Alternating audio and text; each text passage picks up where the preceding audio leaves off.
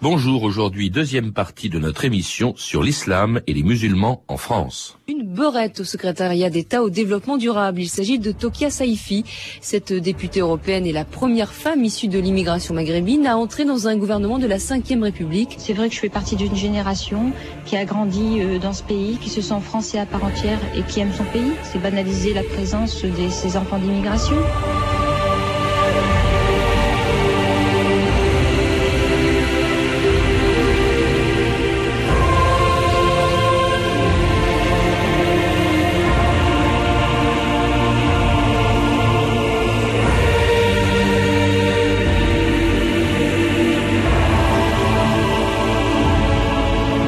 2000 ans d'histoire.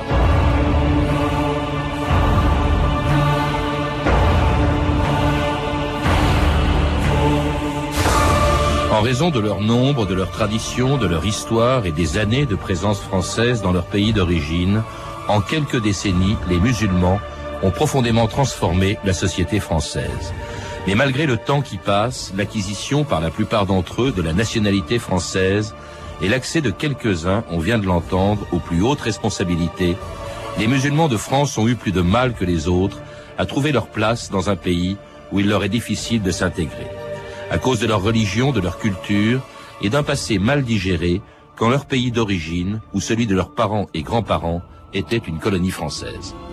Voici l'Algérie, devenue après un siècle une des plus belles, des plus florissantes provinces françaises. Le Maroc, empire chérifien, placé en 1912 sous notre protectorat, le plus beau joyau de la France d'outre-mer. La Tunisie, royaume bellical, placé sous protectorat en 1881. Les soldats qui les premiers vinrent dans ces nouveaux pays étaient en même temps agriculteurs, ingénieurs, colons.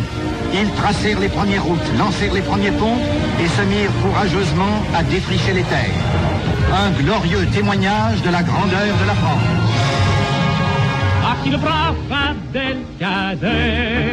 Revenait en Algérie, il serait heureux, Abdelkader, de voir comme elle est jolie. Il y a du pinard, du chemin de fer, du chameau, de l'industrie. Aussi je suis fier de lever mon verre à la santé d'Abdelkader. C'était une archive et une chanson des années 30, l'époque où la France était fière, on vient de l'entendre, de ses colonies musulmanes d'Afrique du Nord, sans bien comprendre à quel point la colonisation a pu bouleverser les rapports entre la France et ses colonisés et l'islam. Nous en avons parlé déjà hier dans la première partie de cette émission. Il en est question dans un gros livre, Histoire de l'islam et des musulmans en France, publié chez Albin Michel, sous votre direction, euh, Mohamed Harkoun. Bonjour. Bonjour. Et puis avec la collaboration, entre autres, aussi de Jacques Frémaux. Bonjour Jacques Frémaux. Bonjour. Alors vous êtes un spécialiste justement de la colonisation, de, de l'islam aussi en Afrique du Nord. En quoi cette colonisation a pu euh, avoir de l'importance pour les rapports entre euh, la France et l'islam? Je crois d'abord que ce qu'il faut dire, c'est que la colonisation, euh, pour le bien et pour le meilleur et pour le pire, a fait entrer ces pays, euh, les pays d'Afrique du Nord, dans la modernité. Je crois que ça c'est le premier, et ça c'est le premier point, avec tous les chocs, avec toutes les injustices que ça a pu, bien sûr, représenter. Qu'est-ce que ça a signifié pour la, la France elle-même? Je crois que pendant longtemps, les Français n'ont pas vraiment mesuré que ça changeait quelque chose pour eux. Pourquoi? Ben Parce que au fond, l'opinion française était intéressée par d'autres par d'autres questions. Les Français qui connaissaient ces problèmes les connaissaient très peu. Ils en étaient assez satisfaits. Et au fond, euh, leur leur idée, c'était que ces territoires euh, avaient beaucoup gagné à la présence française, mais qu'ils n'avaient rien à apporter en particulier.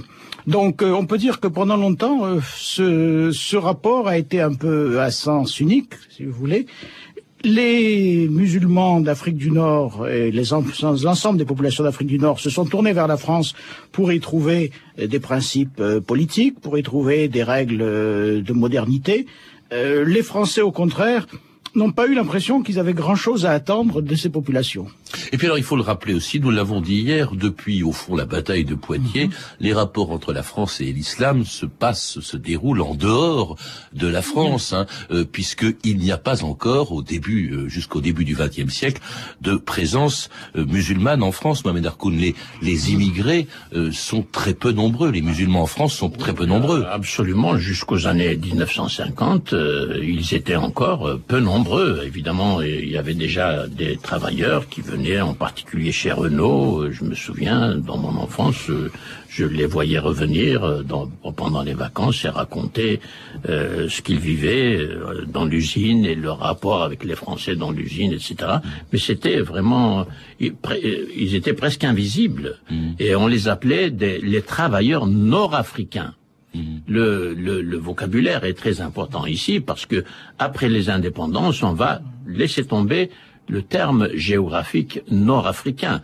Euh, et, prendre le terme Maghreb. Et ça, c'est un acte d'affirmation identitaire contre justement une la façon dont la colonisation a regardé ces colonies en, effaçant toute référence qui pourrait euh, renforcer la présence arabe et islamique dans la tête des gens.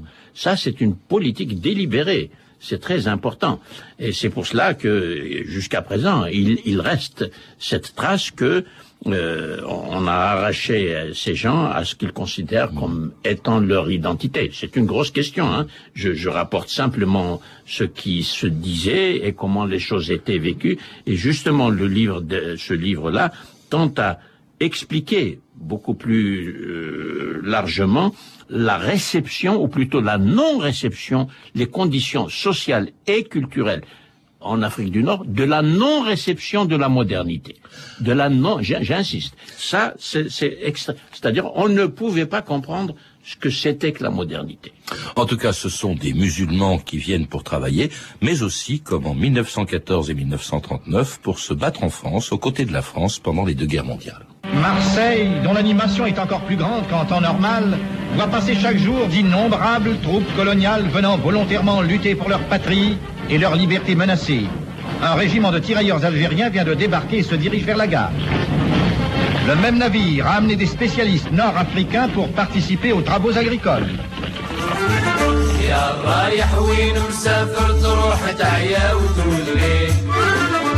شحال ندموا العباد الغافلين قبلك وقبلي.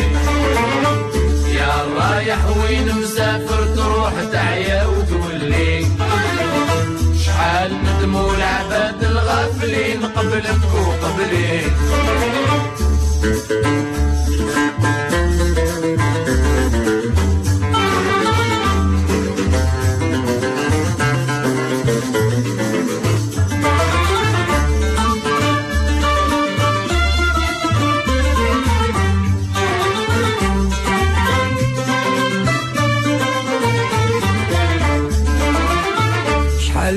البلدان العامرين والبر الخليج شحال ضيعت وقت وشحال تزيد مازال تخليك يا الغايب في بلاد الناس شحال تعيامك تجري.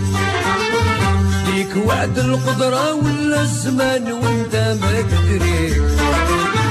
يا رايح وين مسافر Yaraya, celui qui part, chanté par Daman El Hachi. Euh, ces, soldats, on les a entendus tout à l'heure, ces soldats qui arrivent en France, ils sont arrivés en 14, ils sont également revenus en 1939 pour se battre dans l'armée française. C'est un événement d'ailleurs qu'on a longtemps oublié jusqu'à ces derniers ces derniers mois. Mais il, faut rappeler qu'ils ne connaissaient absolument pas la France. Ils étaient colonisés par la France dans leur pays, mais ils ne la connaissaient euh, pas du tout. Euh, oui, ce sont pour pour la plupart d'entre eux, surtout en 1914 c'est une, c'est une véritable découverte d'un pays qu'ils, qu'ils ignoraient totalement, dont ils avaient quelques, quelques vagues, quelques vagues notions. Euh, il faut dire qu'ils partagent un peu cette, euh, cette découverte, d'ailleurs, avec euh, les Français d'Algérie, qui pour la plupart ne connaissent pas davantage la France. En revanche, entre les deux guerres, ce qu'on oublie quelquefois, c'est qu'il y a eu des garnisons permanentes de, de Maghrébins, peut-être 50 ou 60 000 quand même, qui étaient, qui faisaient partie de l'armée régulière, donc de l'armée professionnelle, et qui ont tenu garnison dans l'est de la France pendant tout l'entre-deux-guerres. guerres. Et effectivement, ensuite, pendant les deux guerres, on a en 1939, puis de nouveau en 1944, bon, des contingents plus nombreux sont arrivés. Alors une participation considérable, on a souvent mmh. parlé dans, dans mmh. cette émission, dans un pays, puisqu'ils repartent après mmh. la guerre, dans un pays qui compte très peu de musulmans. Ce qui est frappant, c'est que en 1926, vous en parlez dans ce livre, Mohamed Harkoun, il y a un événement important qui se produit, c'est que malgré le très faible nombre, ça représentait je crois 2% à peine du nombre des immigrants en France, de musulmans... Et la faiblesse de la pratique religieuse. Et, et, la faiblesse à ce moment-là, il y a il y a un événement important, c'est la construction de la mosquée de Paris. Il y a une mosquée, il y en a une autre qui sera construite à Fréjus. C'est assez curieux de savoir qu'à cette époque-là, alors qu'il y a peu de musulmans, on construit deux mosquées, alors que aujourd'hui qu'il y en a beaucoup plus, non, c'est euh, plus difficile. On n'a pas construit beaucoup, hein. pratiquement celle de Paris euh, est restée longtemps l'unique euh, mosquée visible. Non, vous, parlez de celle de Fréjus aussi. Oui, mais c'est surtout celle de Paris qui, qui, qui, a reçu une haute visibilité. Et en ce temps-là, c'était une curiosité, même pour la ville de Paris, de posséder une mosquée qui a été bâtie avec un style mauresque qu'on retrouve en Algérie, qu'on retrouve au Maroc. Et donc, en ce temps-là, c'est c'est bien reçu parce que c'est un acte isolé et c'est un acte aussi quand même qui témoigne que la France quand même a quelques considérations euh, pour pas tellement pour la religion mais pour la culture mmh. qui est exprimée euh, à travers l'architecture en particulier l'architecture de cette mosquée qui reste différente de celle des mosquées qu'on est en train de euh, de construire il y a un style relativement classique Aujourd'hui, évidemment, le problème devient tout à fait différent à, cause de l'échelle mais aussi à cause d'une demande pressante de, euh, des immigrés euh, qui ont fait de l'islam euh, une instance d'identité. Et puis surtout la deuxième une référence, une référence identitaire. Mais alors, justement, Jacques Frémaux, cette immigration, elle arrive finalement assez tard et elle arrive paradoxalement au moment où commence, disons, la décolonisation et surtout la guerre d'Algérie, la décolonisation euh, en Tunisie et au, Maroc. Est-ce que cette, ce mouvement, cette guerre notamment, a beaucoup influé, euh, a beaucoup compté aussi pour les musulmans de France? Euh, Oui, cette guerre a beaucoup compté, mais je crois que le phénomène essentiel, en fait, c'est le phénomène démographique. C'est-à-dire que finalement, l'émigration euh, d'Afrique du Nord euh, augmente considérablement à partir des années 1950 parce que la natalité est très forte et qu'inversement, le développement économique et le développement industriel ou le développement tertiaire sont en retard. Hein, d'où ce décalage et d'où le désir ou la nécessité euh, de partir pour mais un peu le désir aussi, parce qu'il y a l'attrait aussi de la, de la civilisation, de la, de la culture ou de l'image de la France, d'aller donc euh, de partir pour euh, de partir pour la métropole, enfin ce qu'on appelle encore à l'époque la métropole. Hein. Et donc on est. Est-ce que la guerre accélère euh, ou ralentit le, le phénomène? Ça n'est pas ça n'est pas certain. Et en tout cas, le, le grand développement de l'immigration, il est postérieur à la, à la guerre d'Algérie. Hein, enfin, elles veulent faire d'une certaine manière. Mohamed Harkoun. Oui, oui, il y a quand même la, la fracture à l'intérieur euh, du, du peuple algérien pendant la guerre euh, en particulier le, le, les, les, fameux Harki euh, qu'on a oui, engagés dans parce la, que eux ne partent du pas. côté français. Oui. Et puis après, ils ne viennent pas par curiosité, ils viennent parce qu'ils peuvent plus rester en Algérie. Oui. Et, et, puis il y en a d'autres aussi qui sont revenus au fur et à mesure après l'indépendance pour toutes sortes de, de, de, de, raisons et qui ont préféré euh, venir prendre la nationalité française que de rester en Algérie. Mais parce qu'il y a des tensions politiques aussi qui mais ce qu'il faut savoir, c'est qu'au moment de la négociation des, des accords d'Évian et de, de, au moment de, des négociations franco-algériennes de, de l'indépendance, le désir des autorités algériennes indépendantes a été justement de faciliter aussi les départs et de faciliter l'émigration. Hein. Donc euh, il y a aussi euh, l'idée que euh, pour l'équilibre économique, il est nécessaire que ce, ce, mouvement ait lieu. Et donc il se poursuit après mmh. l'indépendance. Hein, je crois 410 000 maghrébins mmh. en France en 62, 620 000 en 68, un million et demi euh, ensuite et une indépendance, une, une immigration qui pose. Il y a un moment tournant quand euh, Giscard d'Estaing a autorisé le regroupement familial. En Parce que jusque là, justement, comme je le disais tout à l'heure, ce sont des travailleurs essentiellement qui venaient tout seuls et qui envoyaient de l'argent à leur famille.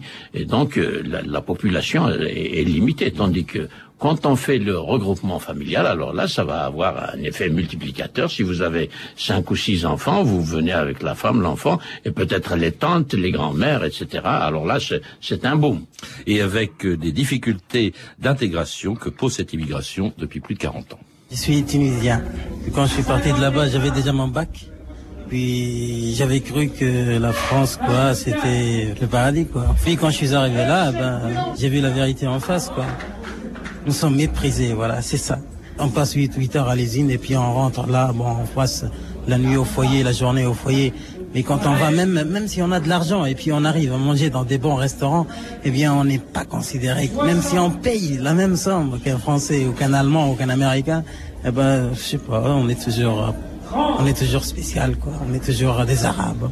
Les gens, eh ben, ils parlent devant moi des, des quoi. Ils les appellent bounouls ou des ratons. Ça existe encore, ça Oui, ça existe. Que tu sois de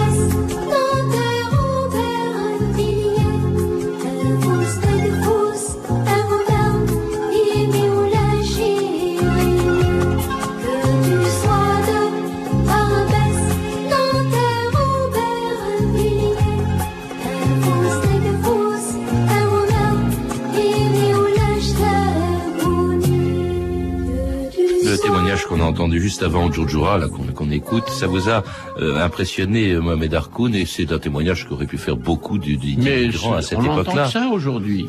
On n'entend que ça. Mais comment Ce expliquer sentiment d'être méprisé, d'être mis à l'écart, de euh, l'absence de communication réelle et spontanée, euh, ça pèse encore lourdement. Mais comment expliquer justement que cette intégration des, des Maghrébins euh, musulmans, pour l'immense majorité d'entre eux, se fasse plus difficilement que euh, d'autres communautés, que l'immigration d'autres communautés Alors, venues en euh, France plusieurs facteurs, mais je n'ai pas le temps de les énumérer. D'abord, il y a la démographie euh, dont on vient de Le parler. nombre. Le nombre. Oui. Et une démographie de jeunes. C'est-à-dire, ce sont des gens nés dans les années 60, 70, 80, et plus on approche de 80, plus ça augmente. Donc c'est une population jeune. Et puis cette population a connu les premières années de l'indépendance et a connu les effets d'une politique de l'éducation qui ne répondait absolument pas à, une société qui était bouleversée par la démographie, mais aussi par l'idéologie. L'idéologie identitaire ou identitariste qui a dominé la politique euh, dans les trois pays maghrébins, mais aussi arabes en général. Et ça, c'est un facteur alors, extrêmement, extrêmement justement, l'identité, revenons au cœur du, du sujet, qui est l'islam. Est-ce que l'islam lui-même n'est pas, la pratique de, de l'islam n'est pas, n'a pas rendu plus difficile cette intégration, euh, Jacques Frémaux? Écoutez, ça, ça me paraît, euh, par certains côtés, oui, mais je, je crois qu'on a tendance quand même à surestimer ce, à surestimer ce, ce facteur. Euh, il a eu sans doute des effets un peu négatifs dans la mesure où il, a, il est apparu aux populations françaises qui ignoraient tout de l'islam et de la religion musulmane comme un facteur très profond de différenciation. Et ça, je pense que c'est tout à fait évident.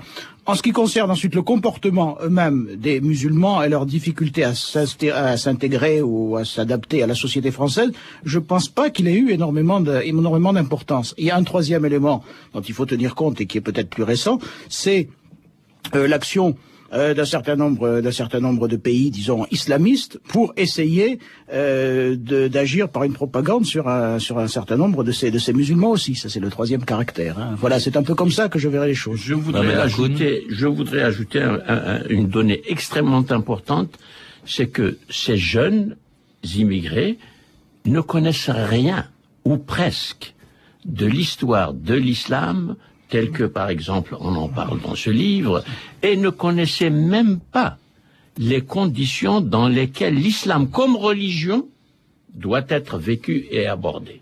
Ça, c'est un trou énorme.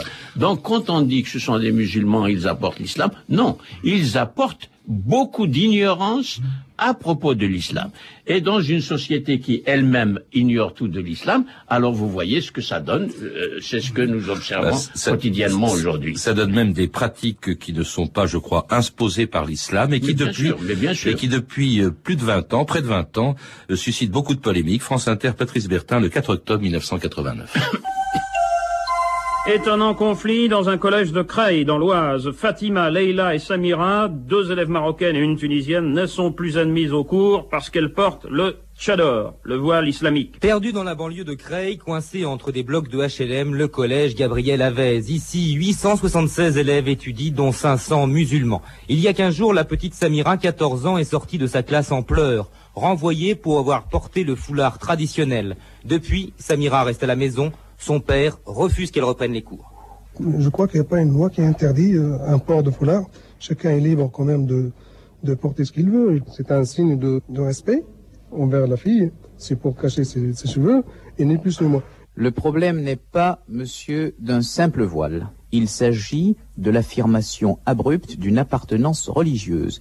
Nous nous disons que ce type de comportement contrevient à la laïcité de l'établissement et est de nature à perturber gravement le fonctionnement de l'établissement. Alors c'était en 1989 une affaire dont on a beaucoup parlé, qui continue d'ailleurs de se poser, euh, Mohamed Arkoud. Euh, à quoi correspond justement cette pratique euh, religieuse? Peut-être euh, on voit beaucoup plus de voiles qu'on en voyait au début de, de l'immigration Alors, vous- maghrébine. Oui. de- Dans ce qu'on vient d'entendre, nous avons deux postures idéologiques qui s'affrontent.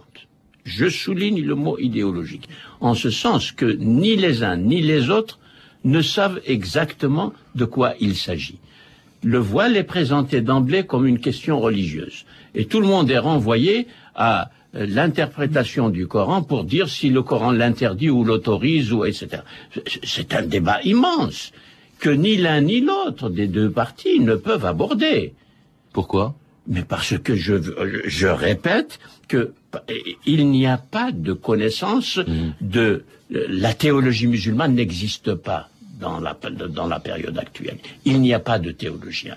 Il n'y a pas de connaissance du droit musulman parce qu'il faut des exégètes nouveaux du texte du, du- du texte coranique comme cela se fait chez les chrétiens et, et- et ça ça n'existe pas mais alors on, on discute sur quoi?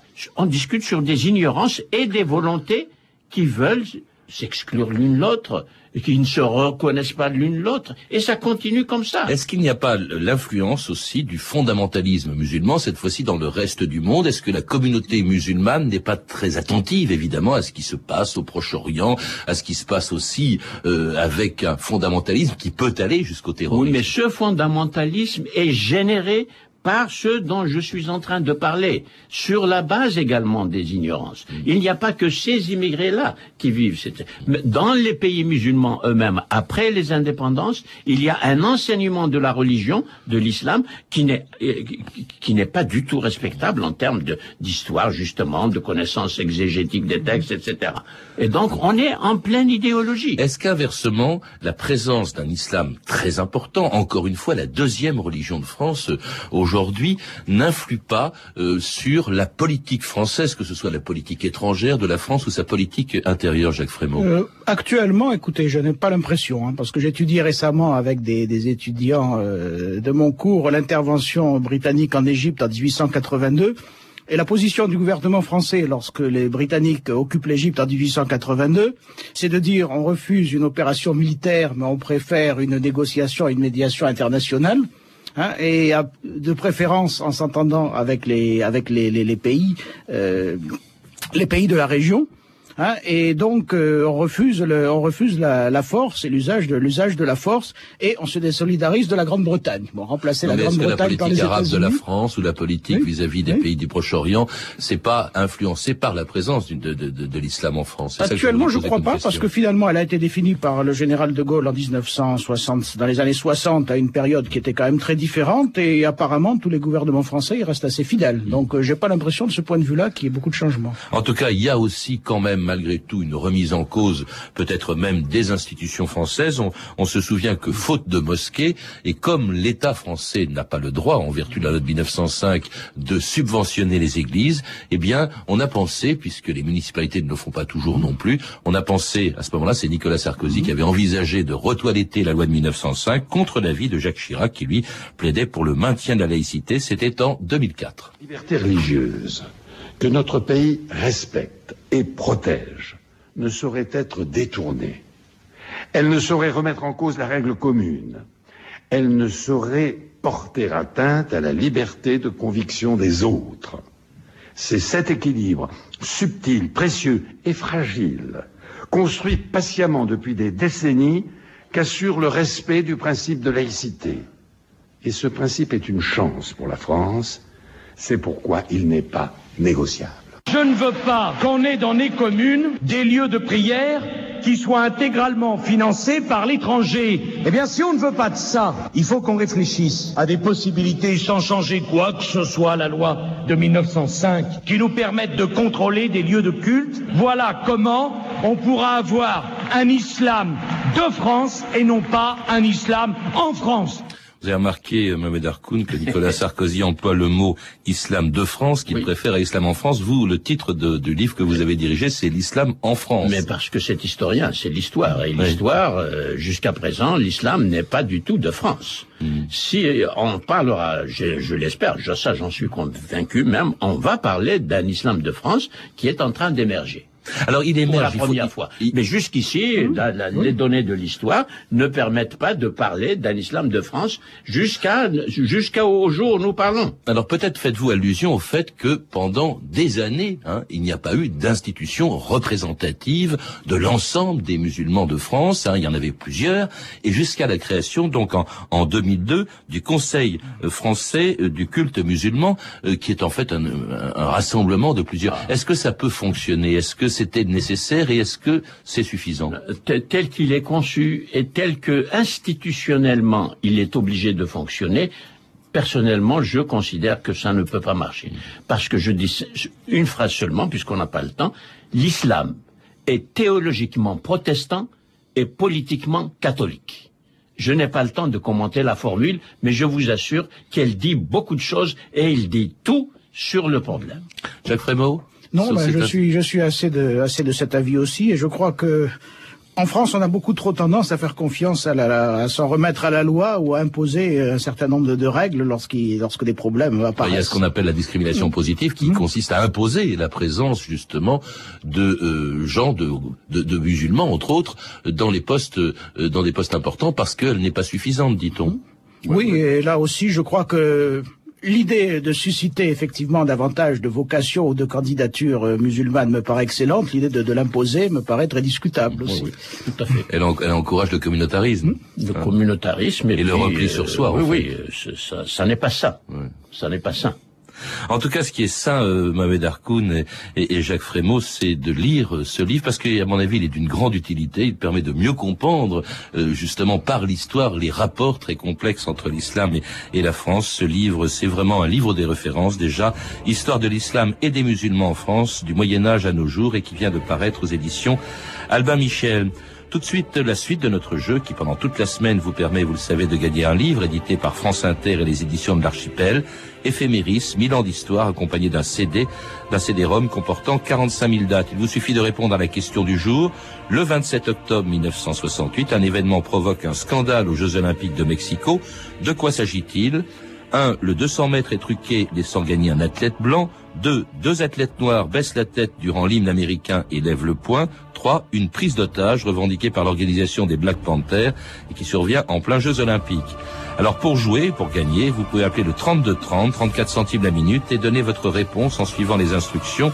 Le gagnant sera tiré au sort parmi les bonnes réponses. Vous trouverez tous les détails de ce jeu et des renseignements sur notre émission en composant le 3230, 34 centimes la minute ou sur franceinter.com.